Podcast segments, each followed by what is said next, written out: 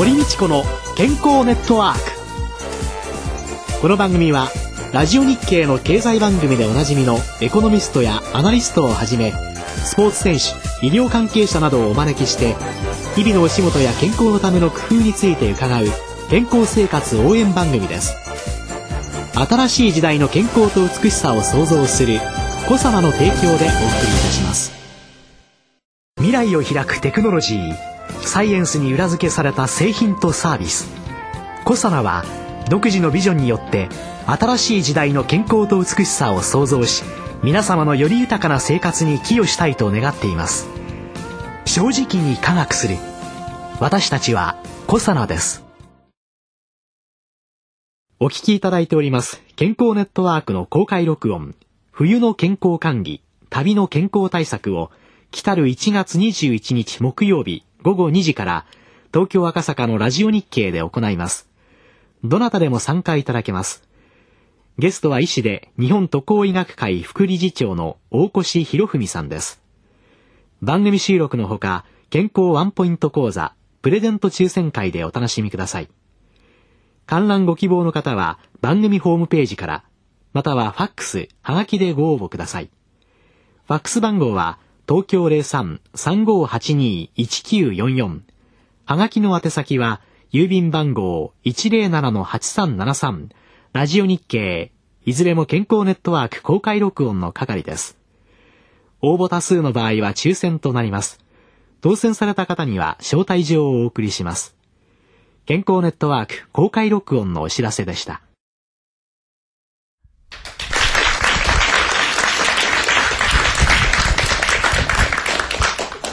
こんにちは、堀道子です。宇藤和夫です。今週もラジオ日経のスタジオから落語家の柳家京太郎さんをお迎えして公開録音でお送りします。京太郎さんよろしくお願いします。よろしくお願いいたします。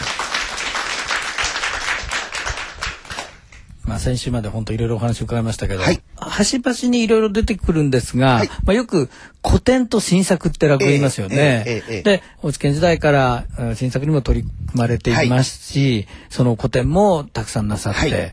で、その我々がこう認識しなければいけないこの古典と新作のこう、まあ大きな違いってどういうところなんですか？あと楽しみ方としてはどういうところに注目すればいいんでしょう？えーっと、本来的には、これ僕の考え方かもしれませんけど、ええ。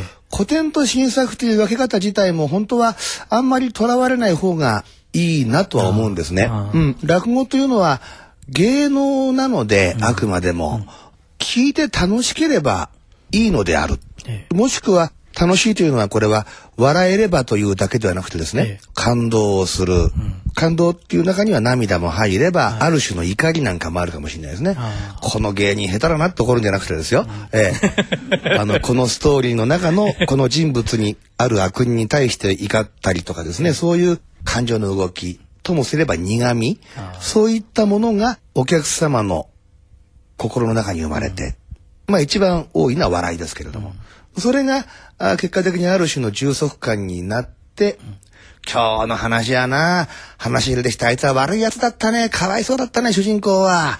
ええでもあの話がうまかったな、面白かったな、一杯飲んで帰ろうか、でもいいわけですよ。あある種の充足感が生まれて、お持ち帰りそれをいただければ、ああ良い。それは結果論として、例えばそれが受け取り側にとっては、もう、あれはもう芸術だね、あの師匠の和芸は。ってなるのはいいんですが、こちら側が提供しているのはあくまでも芸能でしかないので、古典であろうが新作であろうが、ある種のそういう充足感をお持ち帰りさえいただければいいんですね。古典だから新作だからとかっていうわけではないです。ただ、えーそれはこっち側の便宜上のことではあるんですが、あえて言うのであれば、古典落語というと、まあ、明治から今で言うと昭和の初期ぐらいまでを時代背景としている話、もしくはその頃できた話が古典落語。で、まあいわゆる戦後って言ったらいいのかな。ぐらいのその人間を描いてる感じが新作落語というふうな、非常にアバウトに言うとそんな感じです。で、それを聞くときの何か工夫とかですね、心構えというものは逆になさらない方がいいです。うん、例えばその古典落語を聞きになるときに、この予備知識があるともっと面白いとかね、あるとは思うんですよ。確かに。例えばあの歌舞伎の話なんかも落語には多いから、カヌレ本中心蔵の七段目を知ってる方がもっと面白くなる。四段目を知ってる方がもっと面白くなる。ということはあるんですが、もちろんそれがゆえに廃れていった、埋もれていった話も山ほどあるんですが、これあくまでも僕の考えなんですね。ちょっと語弊のある言い方をしますと、予備知識がなければ楽しめないようなものは芸能ではないと、僕は思うんです。そうでなければ、落語の敷居が高くなってしょうがないんですね。ただもっとも知ってた方がいいには決まってるんですよ。知ってればもっと楽しめるんですから。うん。だけど、それをなんだかわかんないけど面白かったっていいわけですよ。それから興味持ってご自身でもっとお調べいただければいいわけなので、あとはその、昔の名人はこうだった。え、誰それ聞いたことないの？ダメだよ、それ知らなきゃ落語ファンとは言えないよなんていう方もいらっしゃるんですが、誠におっしゃりたいことはわかるんですが、そんなのはいいですよ。芸能というのは、受けて個人個人のものですから、お一人ずつが楽しきゃいいという。はいだから逆に身構えないでお聞きいただきたいはいですね。今週は力入ってますね、俺。なんか、こんな感じですね。ええはい。落語って、はい。皆さんが聞く機会が寄せ間とかそういうところに行けない場合ですね、まあ CD とか、ええ。あーテープだとか、ね。っていうことになると映像として見るものと、はい。音だけで聞くものと、はい。それから本当に多彩でいらっしゃってもう私は毎週ですね言っていいのかな、週刊文春の川柳のらりくらりっていうのがも本当に楽しみで、でもあれ。声が聞こえてくるような。ありがとうございます。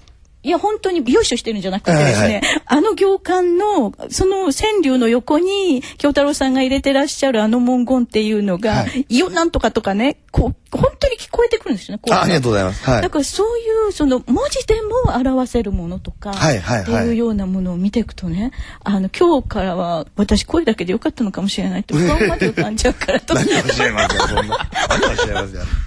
面白いこと言いますね。で、っていうので、媒体としては、はいどこまでフルでセットであった方がいいんですか？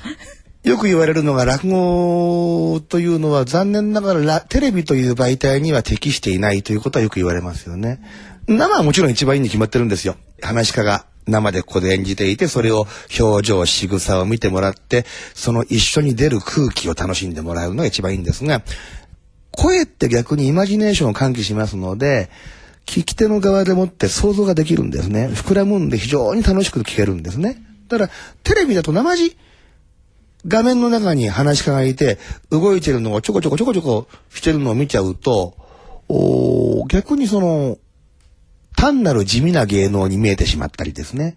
することもある。もちろん、落語が好きになって、えー素敵な師匠方がテレビでやってるのを見るのは楽しいものですし、僕もたまにやらせていただきますし、新潮師匠で小三治師匠だ、ね、えー男子師匠だ、テレビで拝見して、うわ、すっげえ、新潮師匠すっげえわ、楽しい、うわ、男子師匠すっげえ面白い。なんて見ますけども、どちらかというとラジオの方が向いてるとは言われますよね。はい。目線のやり方だとか、はいはいはい。扇の使い方であったりだとか、はい。はい。そう本当に表情だとか、ね。っていうのをそういう仕草なんかをえー楽しんでいただけるのはテレビだと思います。はい。ただまあ音なんかで想像力をかき立てられる方が、で、あとね、テレビって見なきゃなんないでしょ、でラジオだとなんかやりながら聞けるので、気軽に聞けるんですよね。うんでそういう時代にやっぱり先代の金馬師匠とか、そういう方が日本中に落語の面白さをね、広めた、ラジオとか、ああいう媒体ですから、ラジオって本当はすごくいいんですよね、落語には。うん。まあ、そういう中でその寄せももちろん積極的にお出になっておりますが、はいその中でまたあの創作落語の会みたいなのもそうですねなさってます。それははいその、えー寄せだけではなくて他の会でお話になるというのはどういう意味合いがあるんですか？えーっと、お金がもらえるんですね。わかりやすいお答わかりやすく言うと。寄せには寄せの良さがあるんですが、またあの寄せだけではやっぱりできないこともあるんですよね。はい。寄せの特徴というと出演者が多いものですから、一、人のもしくは一組の芸人の持ち時間が、ええ。通常は15分、長めにとって20分、取り取っても30分ぐらいなんですね。で、正月なんか一人5分とかですからあ、人数多いんで。逆にそこでは、その日の寄せの初めから鳥までの芸人たちの流れのこれが一つのチームプレーなので、ねえうんちょっと大きめの話は初めの方にやってしまったら、後の演者の失礼になる。もしくはお客様に胃がもたれてしまう。あそんなことをおみんな考えながらその日のネタを決めていくわけですよね。逆に言うとそこではやる話が落語が仮に300あるとしたら300の話がそれはできないわけですよね。40分の話を勉強してみたいと思ったらやっぱり自分で落語会を開く必要があるし寄せでは聞けないじっくりと話を聞きたいとお客様方はホール落語であるとかあそういうところでお聞きいただけるわけですし、はい。もしくは実験をしても許されるというような会も必要なんですよね。勉強会的な。そのためには自分で会を開く必要があるってことですね、えーはい。そういう大きな話っていうのははい。どのくらいの時間話されるんですか、えっとですね、時間的には短くても内容が濃かったりすると演じるのが難しかったりするんですが、単に時間のことで言いますとですね、大ネタと言われるものだと40分ぐらいからですかね。え長いものでは2時間とかい2時間うかかるものは、そのみっちりやったら1時間半から2時間っていうのあるんじゃないですかね。ただまあそういう話の場合は途中に休憩は入れますけどね。札所の霊言とか、階段ボタン道路なんか長すぎるので、ボタン道路なんか1日30分ずつやったら、半月から一月かかるんじゃないですかね。神経重ねがちなんかもそんな感じの話です。いわゆる昔江戸時代はそのテレビなんかないので、町内に一気に寄せがあった時代ですから、30分ずつ連続ドラマみたいな話をわけですよ。この続きはまた明日、この続きはまた明日。それが一冊の本になってるんで、それを全部やろうとすると、まあ十何時間つまりかかるわけですよね。それを今やっぱり刈り込んだりなんかして、えー編集をして短めにしてますけれども、でもみっちりやろうと思ったら、私階段ボタン道路は全部投資でやりましたけども、30分から40分ずつのパーツに分けて、でも、だいぶ削って、それでも8回かかりましたから、随分かかりますね。はい、長いものは。はい。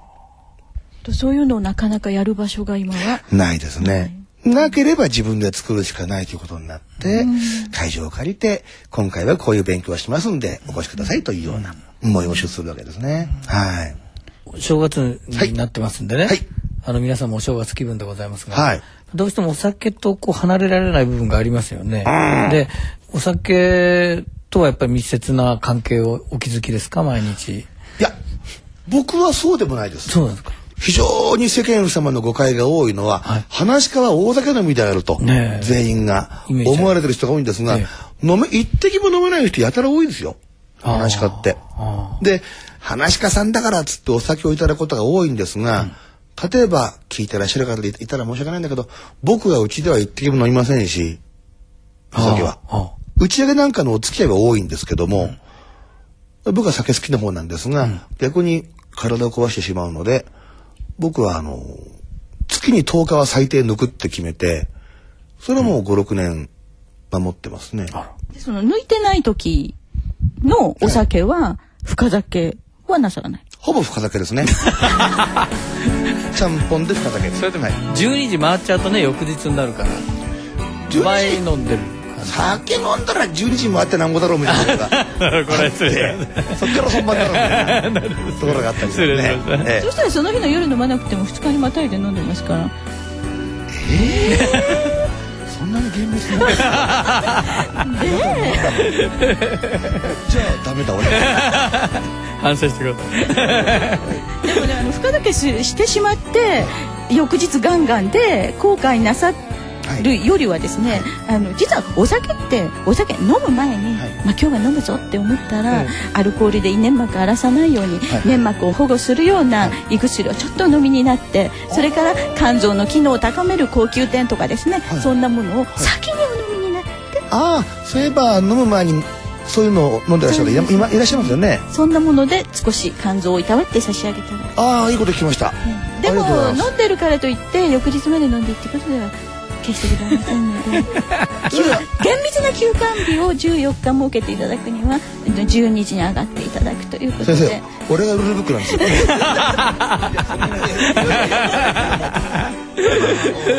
本当にね肝臓怖いですからね。ええあの今本当に伺ったことは気をつけて大事にします。ありがとうございます。はい。はい。今週のゲストは落語家の柳谷京太郎さんでした。来週もどうぞよろしくお願いいたします。ありがとうございます。堀道子の健康ネットワークお相手は堀道子と野和夫でした。それでは皆さんごきげんよう。さようなら。